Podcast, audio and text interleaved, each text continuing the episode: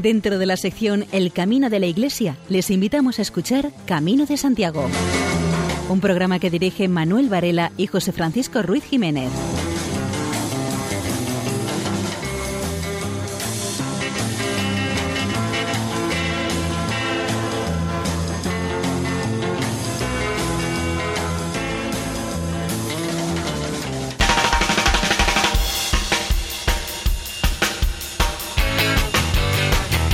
Queridos oyentes, les damos la bienvenida a una nueva edición del programa Camino de Santiago en la sintonía amiga de Radio María. Les saluda José Francisco Ruiz Jiménez. Manuel Varela.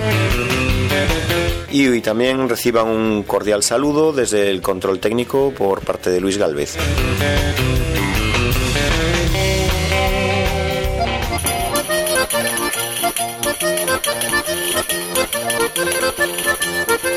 José Antonio González nos hablará sobre el seguimiento del apóstol Santiago a la llamada de Jesús.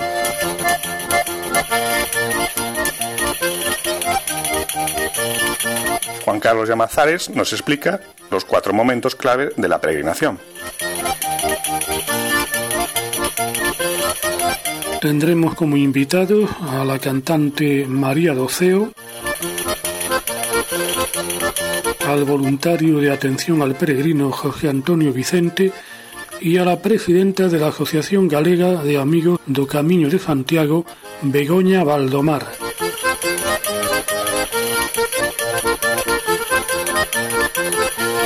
Monserrat San Juan reflexiona acerca del itinerario de San Francisco de Asís en su peregrinación a Santiago. Luis Miguel Galvez nos presenta una panorámica gastronómica del camino francés.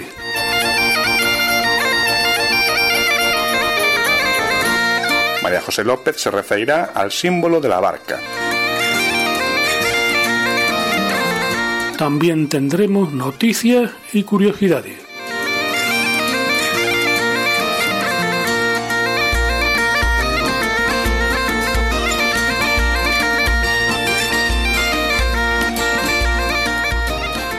Marchemos en su paz, Él viene con nosotros, el Maestro caminante y viajero en Galilea, el Maestro yendo y viniendo fatigado.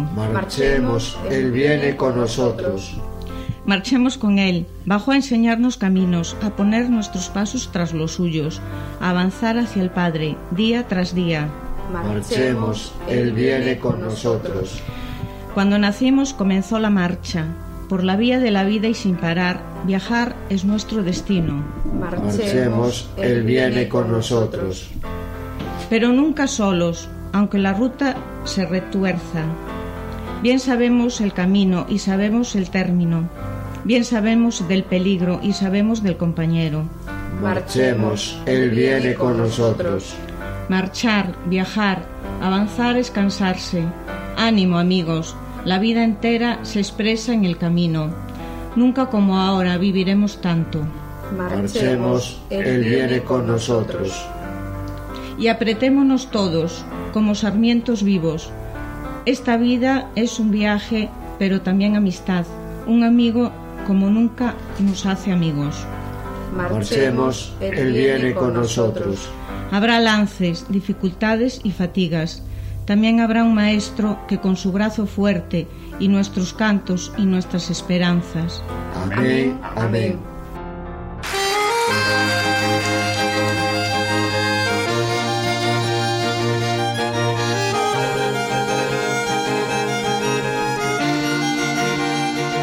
José Antonio González nos habla sobre la respuesta de los discípulos, entre ellos Santiago, a la llamada de Jesús.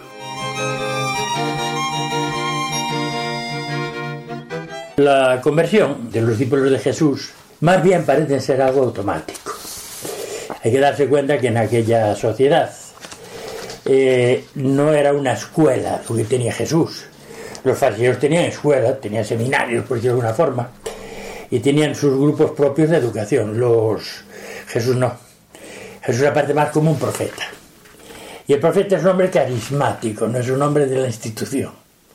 es un hombre, diríamos, del impulso, y entonces debió tener Jesús una gran, diríamos, impronta, una fuerza, que llamaba la atención, porque un hombre que hablaba con libertad, como dice el Evangelio, tú que hablas y no le miras a la cara a nadie para decir, y que anunciaba alguna cosa nueva.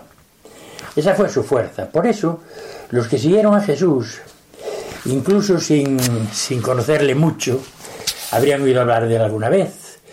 Y otros, pues por su fuerza, por su carisma, por su impacto, diríamos. Pero los que siguieron a Jesús normalmente eran gente tirando a pobre, no culta, no estudiada. Entonces, ¿por qué esta gente seguía a Jesús? Pues justamente porque Jesús decía algo que a ellos les llamaba especialmente la atención. Y era una novedad respecto a lo que decían los fariseos y lo que decían los demás. Entonces, quizá un poco cansados del desprecio, los, los estudiosos, los dirigentes, los despreciaran como gente que, le llamaba a la gente del pueblo, que no sabía cumplir la ley ni eso, él estaba feliz. Estaban feliz con la novedad de Jesús. Por eso, cuando el bautista le pregunta, ¿eres tú el que va a venir o esperamos a otro? Él contesta, mira, los ciegos ven, los cojos andan y a los pobres se les anuncia una buena noticia. Esa buena noticia a los pobres les hacía descubrir un mundo nuevo. Y si encima el comportamiento de Jesús avalaba esa manera de pensar, entonces miel sobre hojuelas, por ejemplo, lo avalaba en cuanto trataba a los pecadores o trataba a la gente despreciada. Y hay dichos tremendamente fuertes que tenía mucho impacto, no eso de que las prostitutas van delante de vosotros al reino de los cielos. Eso mandaba nariz en aquella sociedad bien pensante. Entonces, claro, esto era muy llamativo. La gente veía en él alguien especial. Un profeta, así decía la mayor parte de la gente, un enviado de Dios, alguien. Decía cosas nuevas, impactaba y llamaba la atención.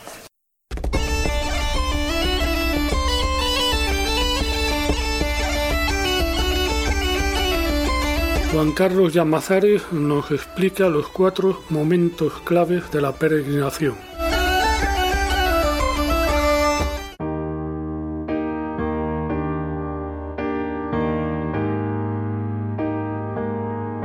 El camino de Santiago es un camino de peregrinación hacia la tumba del apóstol Santiago el Mayor. Por lo tanto, es una peregrinación a los orígenes del cristianismo. También es una peregrinación hacia nuestro interior en busca de esos mismos principios que predicaba Jesús. Compartir, ser solidarios, tener caridad con el prójimo, incluso con uno mismo. El camino de Santiago es por tanto un camino en el espacio pero también en el tiempo, nuestro tiempo. Es un paréntesis para meditar sobre nuestra vida, nuestro trabajo, nuestras relaciones. Es un momento para meditar sobre lo que somos y sobre cómo somos. El que se embebe del camino de Santiago tiene un antes y un después del camino, porque el camino marca la verdad, no como un tatuaje hecho en la piel, sino como sentimiento grabado en el alma. La parte mala del camino es su adicción. Parece ser que o bien es un virus o es una droga llamada jacobina, que cuando se lleva tiempo sin pisar el camino, obliga bien a leer cosas como sobre el camino, o participar en los foros del camino, ver las fotos del camino o hablar con los amigos sobre el camino. Y si fuese una crisis muy aguda, no pasaría hasta que vuelves al camino. El Camino de Santiago tiene tres tiempos por lo menos. El primero es el tiempo de la preparación, de lectura, de información sobre lo recorrido y sus albergues, de planificar las etapas. El segundo tiempo es lo del camino físico en sí, comprobando que a veces lo planificado no concuerda con lo realizado día a día. Es el momento de contrastar nuestra capacidad de adaptación al camino, a los albergues, a las gentes, a las inclemencias del tiempo, a nosotros mismos. El tercer tiempo es el de la recopilación de aprender lo vivido, fomentar las amistades nacidas en el camino, recordar lo bueno y lo malo, sacar enseñanzas y ponerlas en práctica con nuestra vida cotidiana, y en vivir el camino día a día. Hay sin embargo un cuarto tiempo, digamos más íntimo, más familiar, en fin, comuniendo los tres en uno. Es el camino en familia, tu propia familia, la de sangre o adopción, la de tu casa. Hay que reconocer que a veces es muy difícil, no solo lo de caminar en pareja, sino con los hijos o con los padres. Pero si tenés la oportunidad, no la dejéis escapar, porque nuestra vida diaria puede faltar tiempo para compartir, para hablar, para exponer nuestros problemas, los propios y los de la familia, y tratar entre todos de buscar la mejor solución a los mismos.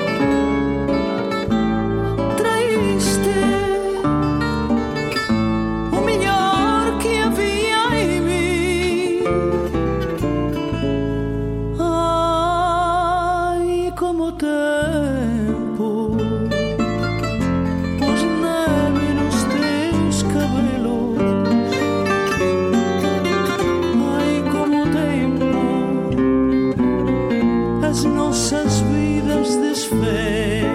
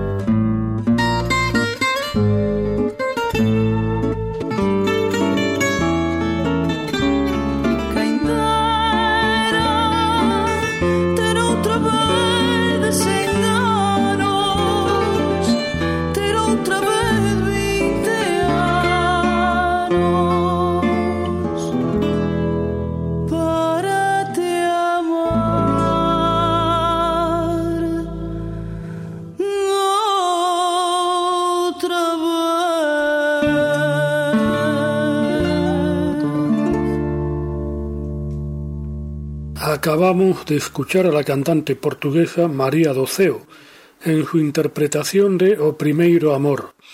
A continuación nos habla de lo que significa Santiago para ella.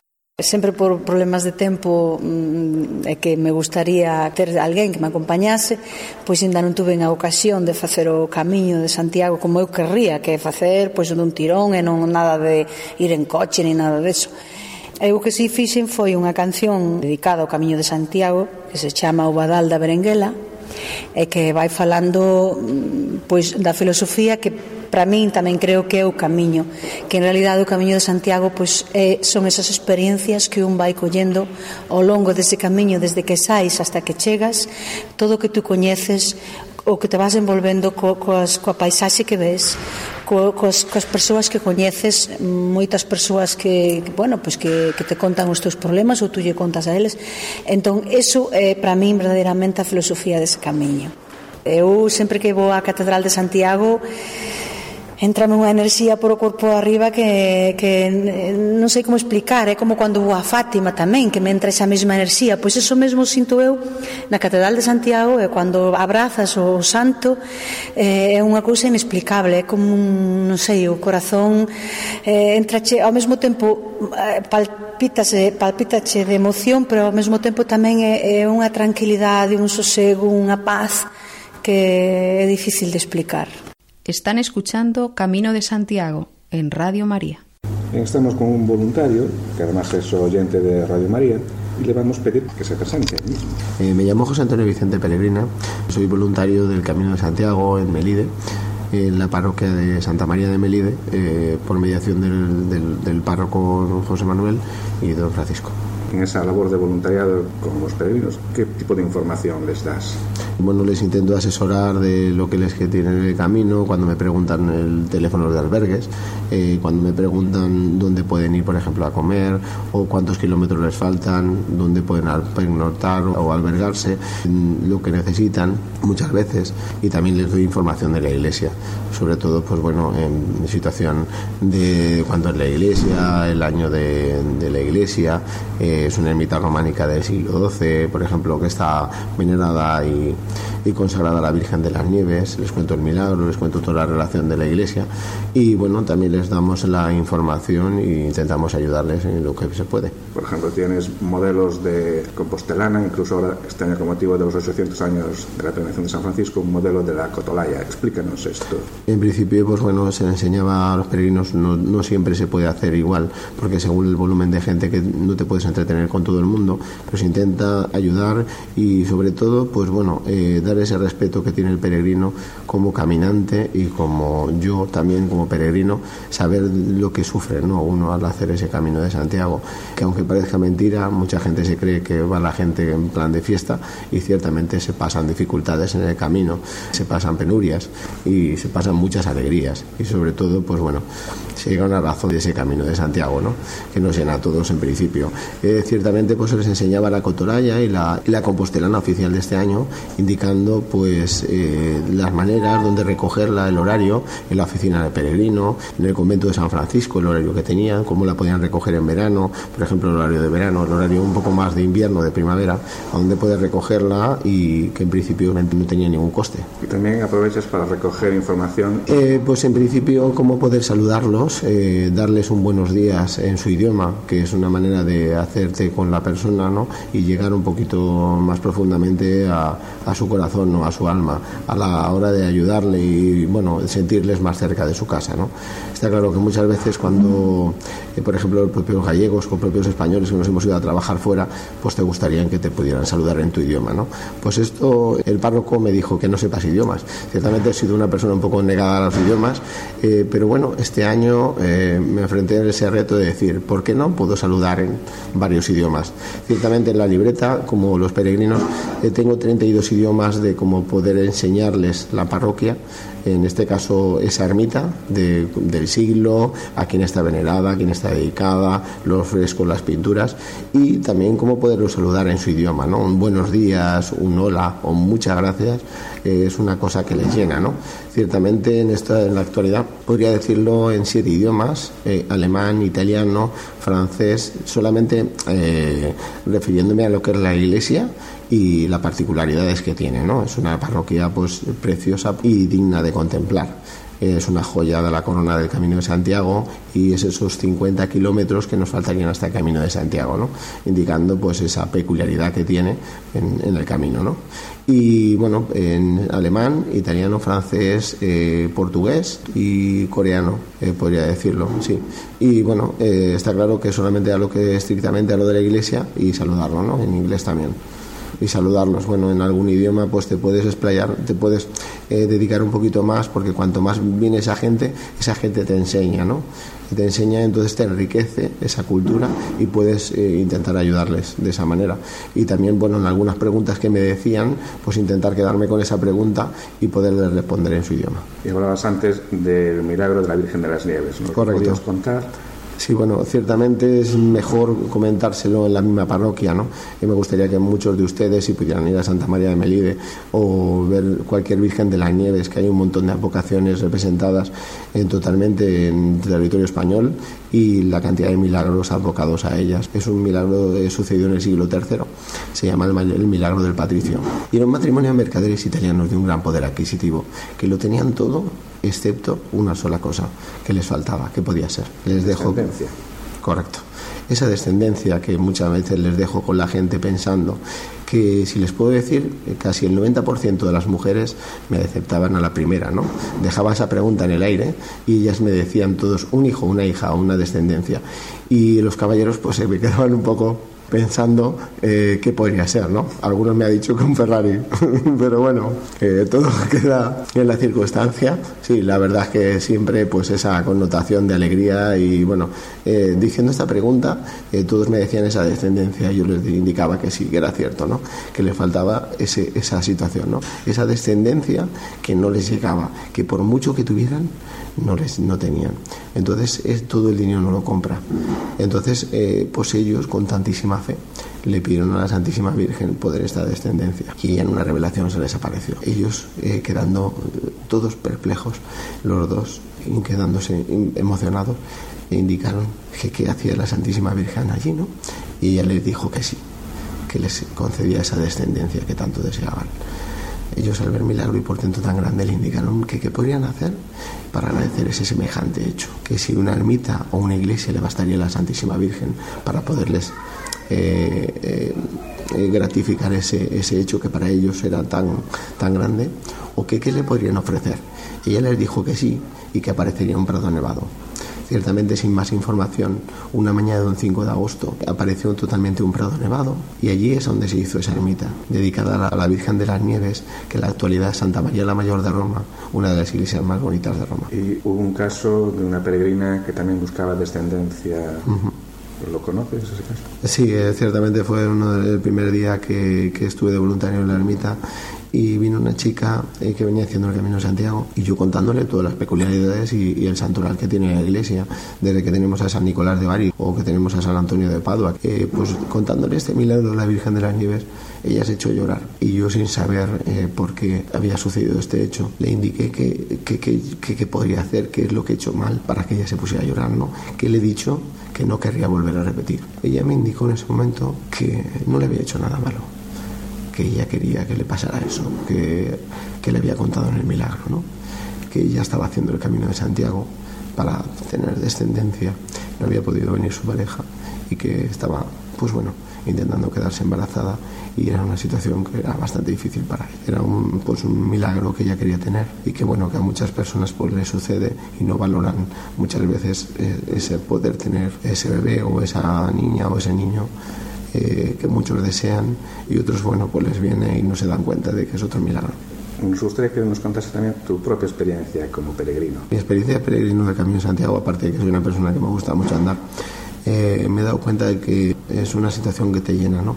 que te da ese valor de pensar, ese valor de encontrarte con personas desconocidas que te abren su corazón, que te ayudan, que te ofrecen cualquier cosa que te haga falta en ese momento. Si, por ejemplo, pues un caso así me he encontrado de un chaval que iba haciendo el camino y no tenía dinero para, para tomarse un café con leche, pues le había perdido la, la cartera en, el albergue. Y bueno, pues yo mismo le invité, ¿no? a tomar ese café con leche y tomarnos algo. Eh, y a mí me ha pasado al revés. O sea, a mí también me han invitado a comer o tal y te das cuenta de que al final somos personas, de que nos ayudamos unos a otros, de que eh, teniendo una profunda fe o no, eh, sobre todo somos humanos. Y es lo que tenemos que dar gracias, ¿no? Esa humanidad que todos tenemos de unos al otros y esa ayuda que podemos hacer a los demás. ¿Pero que invitarías a hacer el Camino de Santiago? sí, como experiencia personal, sí a todos. Muchas gracias. Begoña Maldomar, que ademais de presidenta da Asociación de Amigos do Camiño de Santiago en Galicia, ela é, eh, é un personaje do camiño tamén. Begoña é la hospitalera ou alberguera entre Pinto e Valdemoro de Fisterra, del último albergue del camino, no, del, del albergue donde se pone el sol. Además es una persona absolutamente implicada en el camino, como demuestra el hecho de que sea presidenta de esta asociación es la que conoce mejor el sentir de los peregrinos, la intensidad emocional con la que llegan peregrinos de todo el mundo. En el año 89, unos compañeros míos de la aldea y yo salimos de, caminando desde Astorga. Nos tiramos el camino directamente. Era en aquella época, pues yo tendría 19 años, veníamos de hacer los cursos estos que hacíamos de inglés en el extranjero. Veníamos de las Inglaterras y fue a cambiar de Bártulos y el camino. Y yo recuerdo pasar por el Cebreiro, recuerdo pasar aquella noche al raso, era septiembre, no hacía frío, recuerdo que fue una noche buena, que a la mañana siguiente pusimos la primera directa a Tria Castela. Y hablando así con unos amigos que somos todos de la misma aldea, yo decía, ¿vosotros recordáis de algo de esa peregrinación, de la hospitalidad además? Decía, no, no, pero claro, nosotros no podríamos recordar a lo mejor mucho de la hospitalidad porque nosotros somos de una aldea que está mismo a la entrada de Fisterra, entonces estábamos acostumbrados a ver peregrinos de cuando en vez, muy, muy, muy de cuando en vez. Entonces estábamos acostumbrados a que nuestros padres los acogiesen, los metían al pajar, les daban de comer y tal. Nos asustaban cuando éramos pequeños que nos decían, esto lo cuento siempre que es verdad, al principio cuando eres muy pequeñito con el hombre del saco, después ya pasan directamente al peregrino. Entonces, eh, yo recuerdo eso, y, claro, mis compañeros y yo cuando hablábamos de este camino, que para algunos no era el primero, para algunos como tres o cuatro que éramos no era el primero, ya era el segundo, el tercero, no recordamos si realmente recibimos hospitalidad en febrero. Seguramente que la tuvimos y no la recordamos por eso, porque había muchas similitudes entre esa aldea de, la provincia de Lugo y posiblemente la aldea donde, donde vivíamos nosotros. Escuchamos un nuevo tema de Cantigas do Camino, en este caso en la voz de Mercedes Peón, que es el más claro exponente del nuevo resurgir musical en la escena nacional. Sus raíces toman nuevas formas, creación con sabor ancestral que recobra vida con gaitas, percusiones tradicionales y se mezclan con eh, sonidos eléctricos más actuales.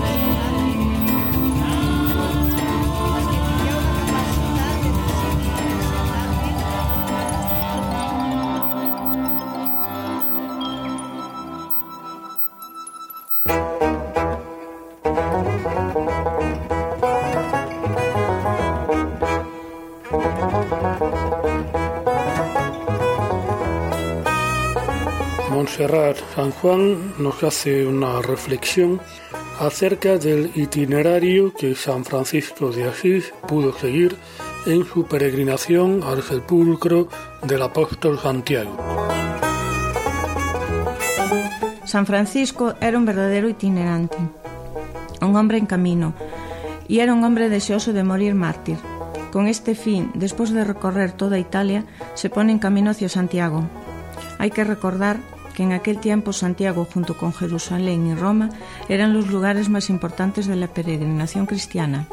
Él ya había estado en Roma en 1209 para la aprobación de la regla y ahora, en 1214, se pone en camino hacia Compostela. Tal vez el recuerdo más singular, el más importante, es el que se encuentra en la Catedral de Ciudad Rodrigo, que probablemente sea la primera escultura de San Francisco, cuando él aún estaba vivo. A la sazón, la catedral está en construcción. Francisco pasa por Ciudad Rodrigo el obispo está enfermo. A ruegos de algún próximo al obispo, Francisco lo va a visitar y por mor de esta visita el obispo cura. Y como agradecimiento a este peregrino desconocido, el obispo mandó esculpir en uno de los capiteles de la catedral la figura de este peregrino. Y ahí aparece un hombre más bien bajo, así era Francisco. Fray Juan Manuel Buján comenta lo que supuso San Francisco de Asís.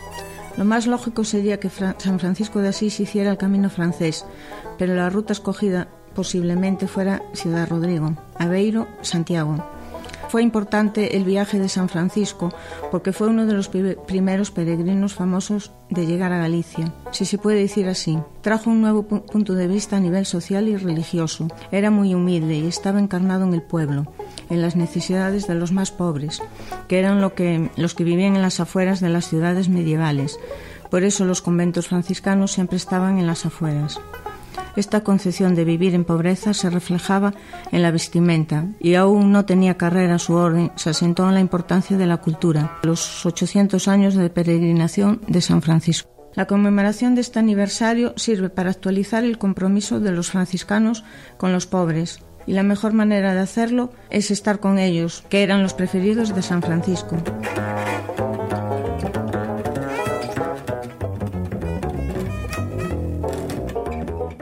María José López nos introduce en la sección Los símbolos del camino y hoy nos habla sobre el símbolo de la barca.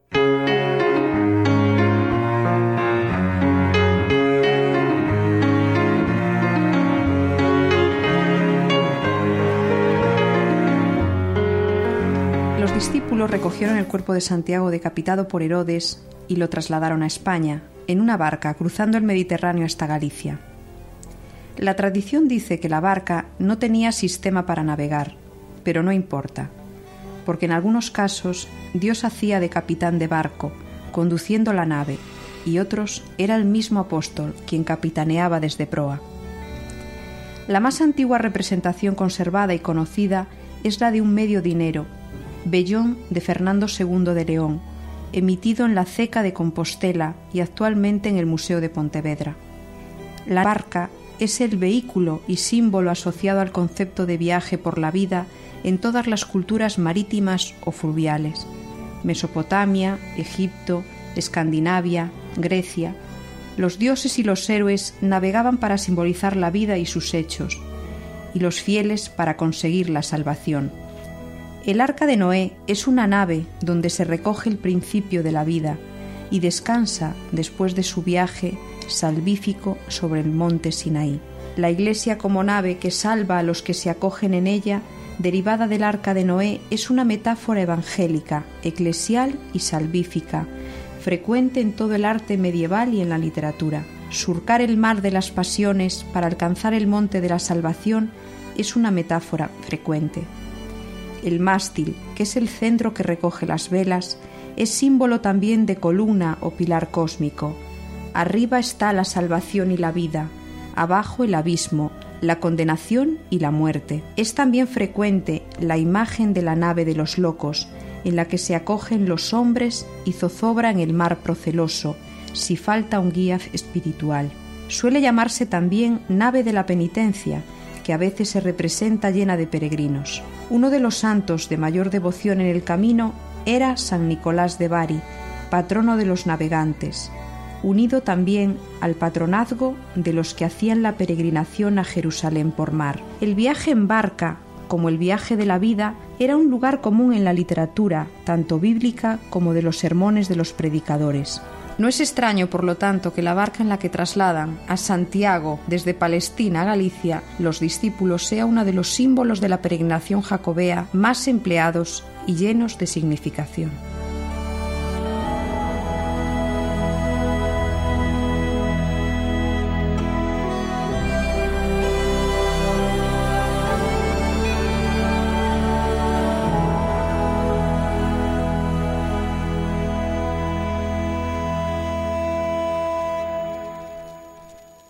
Camarero. Señor, camarero, Señor, ¿qué hay para hoy?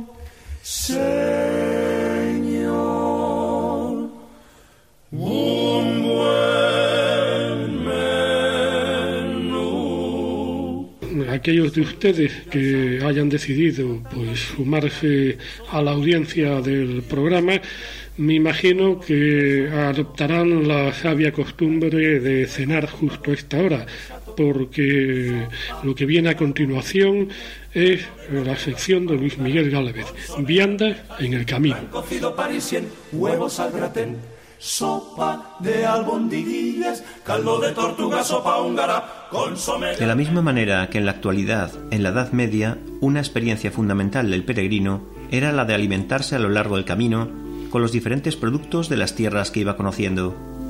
Las culturas gastronómicas de cada lugar recibían unas influencias que favorecía el propio flujo de personas. Realmente se sabe poco de cómo comían los devotos caminantes medievales.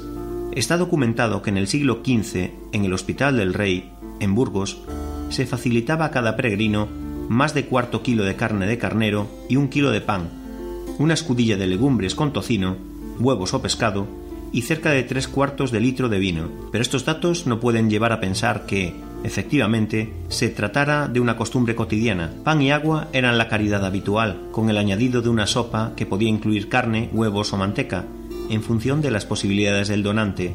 Algunos monasterios llegaban a servir pescado, un guiso o potaje, pero el vino solo se cataba ocasionalmente. El Pirineo aragonés, por el que se accede a la península ibérica, es tierra de guisos y asados, realizados con las legumbres, la caza, el cordero y sobre todo con el cerdo. Pero pueden encontrarse en el recetario tradicional preparaciones como la goguera de conejo, que tiene evidentes similitudes con la empanada gallega. Al descender hacia Navarra, al lado del Ebro, sus huertas producen verduras y hortalizas, espárragos, alcachofas, pimientos o habas y vinos, además de algún reputado licor como el pacharán. La despensa local se enriquece con la caza, con los caracoles, tan apreciados como en Francia, y la pesca de río, sobre todo en las zonas altas. Destacan los guisos navarros, especialmente el chilindrón. En La Rioja sobresalen los vinos de uva tempranillo. El armentío local suministra sobre todo de ganado ovino y caprino, también es importante la caza de palomas, perdices, jabalí o corzo. La relativa cercanía del mar hace partícipes también a algunos pescadores de su recetario popular. En Castilla destaca la caza, sobre todo menor, y también los cereales y corderos, en general sencillamente asados. El condimento utilizado es el ajo. Cuenta con vinos destacables a lo largo de las riberas de Duero. Con sus legumbres y sus carnes se conforma el cocido ibérico de referencia, la olla podrida. Cerca de Galicia, en la Maragatería y en el Bierzo, destaca el cocido maragato, pierde presencia la caza menor y aparece la ternera y algún pescado como el congrio, y también las acecinas, los cachelos, el butelo o los vinos de uva mencía, así como algunos licores, sobre todo de cervezas, evocan la gastronomía gallega. En Galicia, el protagonismo en la huerta corresponde a las verduras, berza, grelo o naviza, y a la patata, mientras entre las carnes destaca la de porcino, aunque también se aprecian otras, especialmente la de ternera, que se toma asada, guisada o simplemente cocida, como en la carne al caldeiro. Platos que combinan estos elementos tradicionales son el caldo y el cocido, u otros más modernos como el lacón con grelos. También hay que calificar así a la empanada, meritoria elaboración mientras en la franja costera existe una rica cocina de mar, en la que cabe destacar los pescados, en general preparados sencillamente, lo que no excluye la brillantez en algunas especialidades como la caldeirada, los mariscos, como norma general, simplemente cocidos, y el pulpo, guisado o cocido a la feria, y otros moluscos, entre los que hay que distinguir la vieira, por prestar su concha como símbolo del camino jacobeo,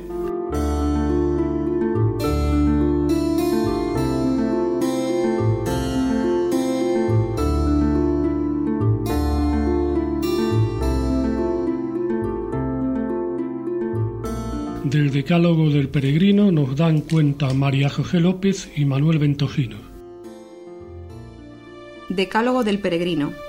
Bienaventurado eres, peregrino, si descubres que el camino te abre los ojos a lo que no se ve. Bienaventurado eres, peregrino, si lo que más te preocupa no es llegar, sino llegar con los otros. Bienaventurado eres, peregrino, cuando contemplas el camino y lo descubres lleno de nombres y de amaneceres. Bienaventurado eres, peregrino, porque has descubierto que el auténtico camino comienza cuando se acaba. Bienaventurado eres, peregrino, si tu mochila se va vaciando de cosas y tu corazón no sabe dónde colgar tantas emociones. Bienaventurado eres, peregrino, si descubres que un paso atrás para ayudar a otros vale más que cien hacia adelante sin mirar a tu lado. Bienaventurado eres, peregrino, cuando te faltan palabras para agradecer todo lo que te sorprende en cada recodo del camino.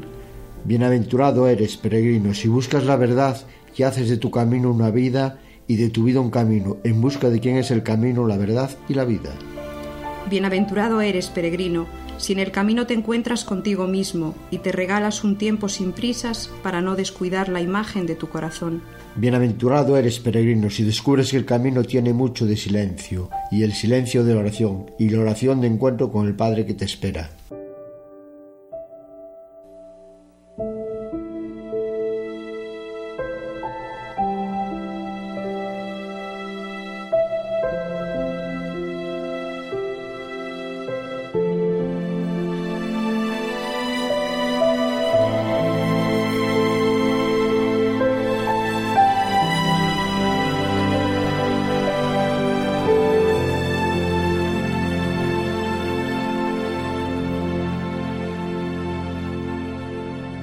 Si nos quieres escribir, puedes enviarnos un correo electrónico a camino de Santiago Un espectáculo puro y creativo que con esta formación arropa a Emilio Rúa para intentar realzar sus canciones.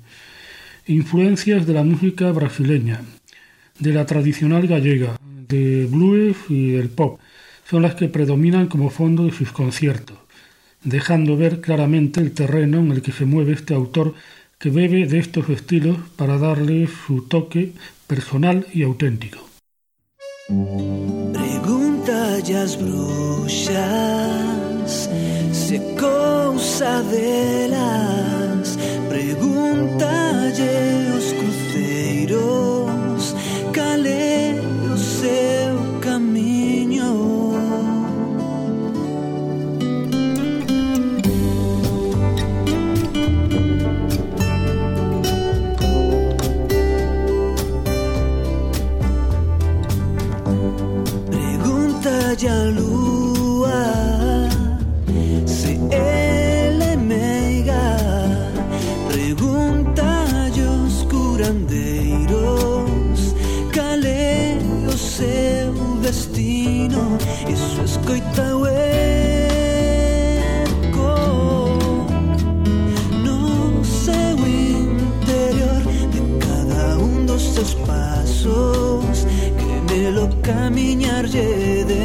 show.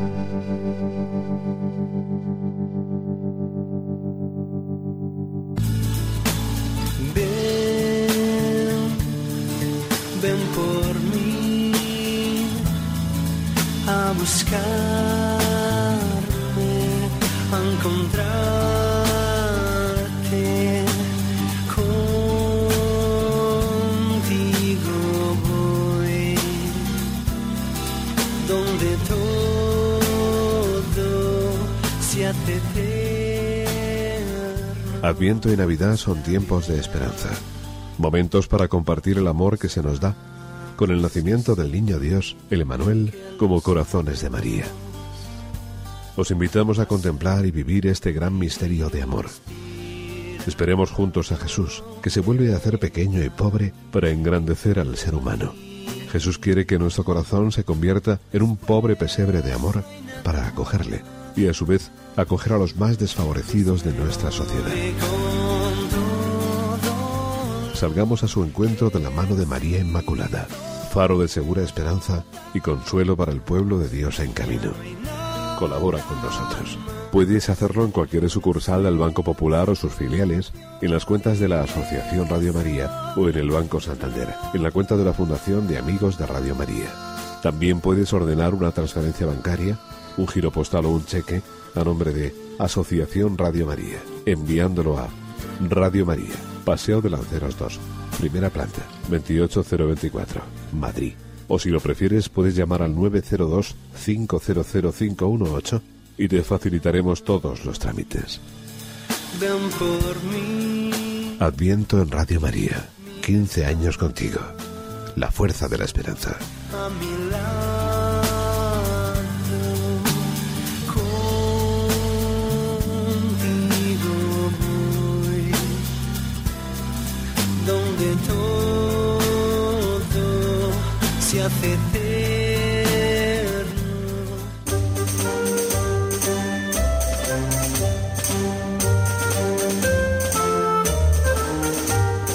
La directora de Promoción de Turismo de Galicia, Carmen Pita, y el responsable del Departamento de Asuntos Exteriores de la Prefectura de Cajagua, Juan Aquino, se han reunido en Japón para profundizar en la relación de ambas regiones a través de las vías de peregrinación.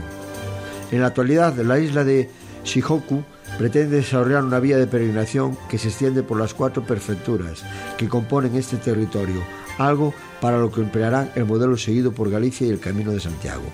En la reunión, Carmen Pita ha explicado al representante de la prefectura y a su equipo el proceso seguido por la Junta y la Administración del Estado para la declaración del Camino de Santiago como Patrimonio de la Humanidad y como primer itinerario cultural europeo. Además, Pita se ha referido a la celebración del Sacobeo como gran evento conmemorativo de los años santos compostelanos y como medio de promoción de la ruta entre la sociedad. Durante su estancia en Japón, la directora aprovechará para inaugurar la exposición Pregnatio o Camino en el Iron Hall de la ciudad de Oaxaca, en la isla de Honshu. Eh, los japoneses pues parece que han puesto su vista sobre el camino de Santiago. Y cuando esta gente pone su vista en algún sitio ya, ya sabemos lo que pasa. Mm, corremos el gravísimo riesgo de que las hospederías del camino nos pongan ahora a comer pescado crudo con arroz lo cual es un tema duro, ¿eh? muy duro, ¿eh? y hasta puede que alguien miniaturice el, el botafumeiro. Así que, ojo, por lo demás, no hay ningún problema. En el camino de Santiago se han hecho bastantes burradas, pero hoy les hablamos de una que no tiene por qué tener una connotación negativa.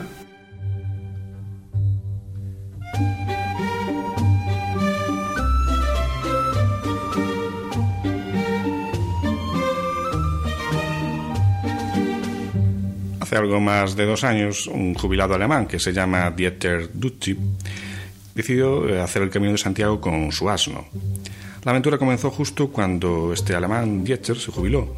El primer año lo dedicó a atravesar eh, su país, Alemania. El segundo año se lo tomó también con calma, dedicándose únicamente a cruzar Francia. Y el tercero, este en el que estamos, en el 2014, ya entró en España, con la única meta de postrarse primero ante el apóstol y continuar su periplo hasta el fin del mundo. El ritmo lento de su caminata no lo marca el cansancio del hombre, sino que se debe a que el jumento no puede superar etapas de más de 20 kilómetros, y debido a ello se detienen cuando al animal le fallan las fuerzas. En compensación, el asno es el que se encarga de cargar tanto con la comida, excepto que opte por probar la gastronomía local, como de la cama de su amo en el remolque que carga a su grupa sin rechistar. En lo que compete al motivo de su largo viaje, Dieter lo mantiene en total secreto, que seguro que será desvelado cuando salgan a la luz las imágenes de la cámara que el burro porta y que graba todo lo que hacen.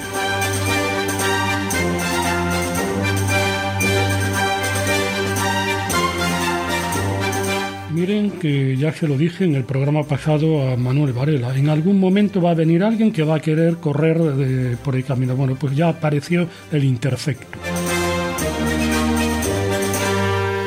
Desde hace siete años el brasileño Walter Cruz dedica unos días al año a recorrer el Camino de Santiago, desde Saint-Jean-Pied-de-Port corriendo. No se trata de un desafío deportivo, sino de una promesa que realizó ante un problema de salud de uno de sus hijos. El brasileño no finalizará su aventura con un séptimo recorrido por la ruta, sino que prometió completarla en diez ocasiones. La promesa surgió cuando su anterior esposa se encontraba embarazada de mellizos. A raíz de una prueba, el médico le informó de que uno de los bebés tenía una gran probabilidad de nacer con espina bífida, una malformación que le impedía caminar. Cuando le dijo esto el doctor sintió que tenía que hacer el camino de Santiago diez veces, corriendo si nacían bien. Gabriel y Claudia, como se llaman los pequeños, nacieron perfectamente. Por ello, decidieron cumplir su promesa y recorrer los cerca de 800 kilómetros que separan la localidad francesa de Santiago de Compostela. Espera cumplir la promesa dentro de tres años, que en su décimo camino puedan acompañarlos los pequeños, por los que inició esta aventura, Gabriel y Claudia.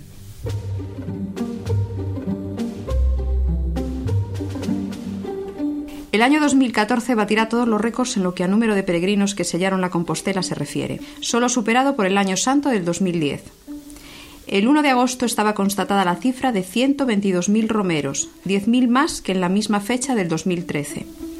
El mes de julio se sellaron 39.581 credenciales, 3.000 más que hace 12 meses. El más que considerable aumento en el número de personas que hacen la ruta debería de traducirse por pura lógica en un incremento de ingresos para los negocios, cuya economía se nutre principalmente de este tipo de turistas. Pero la realidad no es así, y la mayoría de los hosteleros, tanto en lo que respecta a alojamientos como a locales de restauración, no están demasiado satisfechos con el balance económico.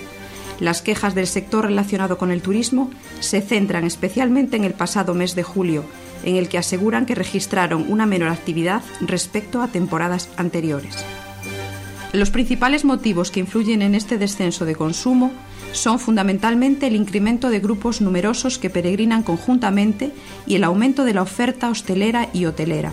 En lo que compete a las peregrinaciones de grandes grupos, lo habitual es que se alojen en locales públicos, sobre todo polideportivos y alojamientos de origen religioso, por lo que ya no pernoctan en establecimientos privados, y también es habitual que cocinen su propia comida, por lo que tampoco frecuentan los locales de hostelería en las distintas poblaciones.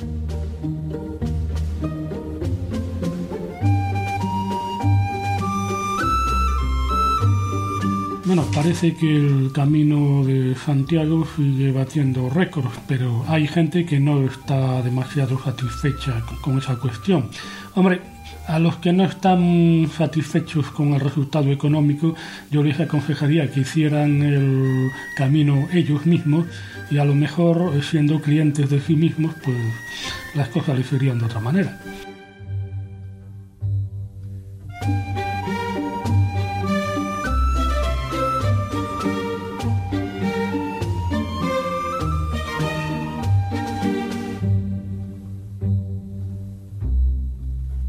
Itinerario gallego del Camino de Santiago, pobre por tradición, no conserva grandes monumentos. Recibió ya unada la masiva peregrinación, pero de paso. El estancamiento histórico de nuestra región ha conservado, anclado en los tiempos medievales, la estructura de nuestros campos todavía dividido en infinitas parcelas, al mismo itinerario jacobeo y a las viviendas rurales ocupadas por los campesinos que habitan a lo largo del camino. Sus casas constituyen hoy mismo un buen testimonio de la arquitectura rural del medioevo. Estos vestigios arquitectónicos son únicos y por ello ya reconocidos por los expertos viandantes de esta gran ruta. Podemos referirnos a algunas de estas edificaciones. El poblado prehistórico de Ocebreiro, restaurado en los años 1962-1971. Los templos de Liñares, Hospital y Fonfría, piezas características de estos mismos poblados. Entre casonas de planta cuadrada y cubierta de pizarra, dejan espacio a nuevas edificaciones construidas con bloques prefabricados y techumbres de uralita. En Aspasantes, Ramil y Balsa todavía se mantienen edificaciones con planta de tendencia semicircular, cubiertas con loja a una sola vertiente, vestigios del evolutivo desarrollo de las prehistóricas payozas. Corren peligro por su condición de inadvertida. La calle Camino de Triacastela está exigiendo mayor atención. Su aspecto actual es muy deficiente. Los muros de las casas de Montán, en humilde mampostería en seco, resultan peculiares en el itinerario. Aguiada, ofrece en su calle Camino varias eh, casas con notables frontis. El tramo urbano del Camino en la Villa de Sarria, merecedor de ser declarado conjunto histórico-artístico, necesita mayores cuidados. más atención se debe prestar a las grandes casas viviendas cuadradas con muros de irregulares piezas de granito, algunas en sillería, grandes bloques monolíticos en portalones y ventanales de los pueblos ubicados entre Sarria y Portomarín. Las casonas de Vilachá, la combinación de pizarra y granito en las construcciones de Gonzar, Castromayor, Hospital, Ventas de Narón y Lionde. La similar estructura con el añadido de la teja artesanal que se comienza a contemplar en las cercanías de Palas de Rey. Y la aparición de las grandes chimeneas son todos elementos por los que ha de velarse. Esto es lo que escribía don Elías Baliña en un artículo titulado Galicia y el actual resurgimiento del Camino de Santiago, publicado poco después de fallecer, hace ahora 25 años. Después una publicación póstuma que muestra algunas de las preocupaciones de don Elías en torno a la ruta jacobea, el camino francés, en su tramo gallego.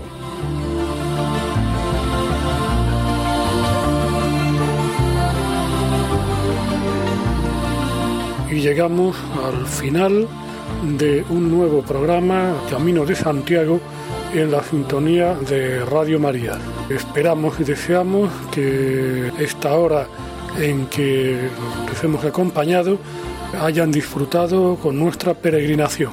Les recordamos la próxima cita dentro de 15 días con un programa lleno de anécdotas. Buenas noches, que Dios les bendiga y feliz andadura.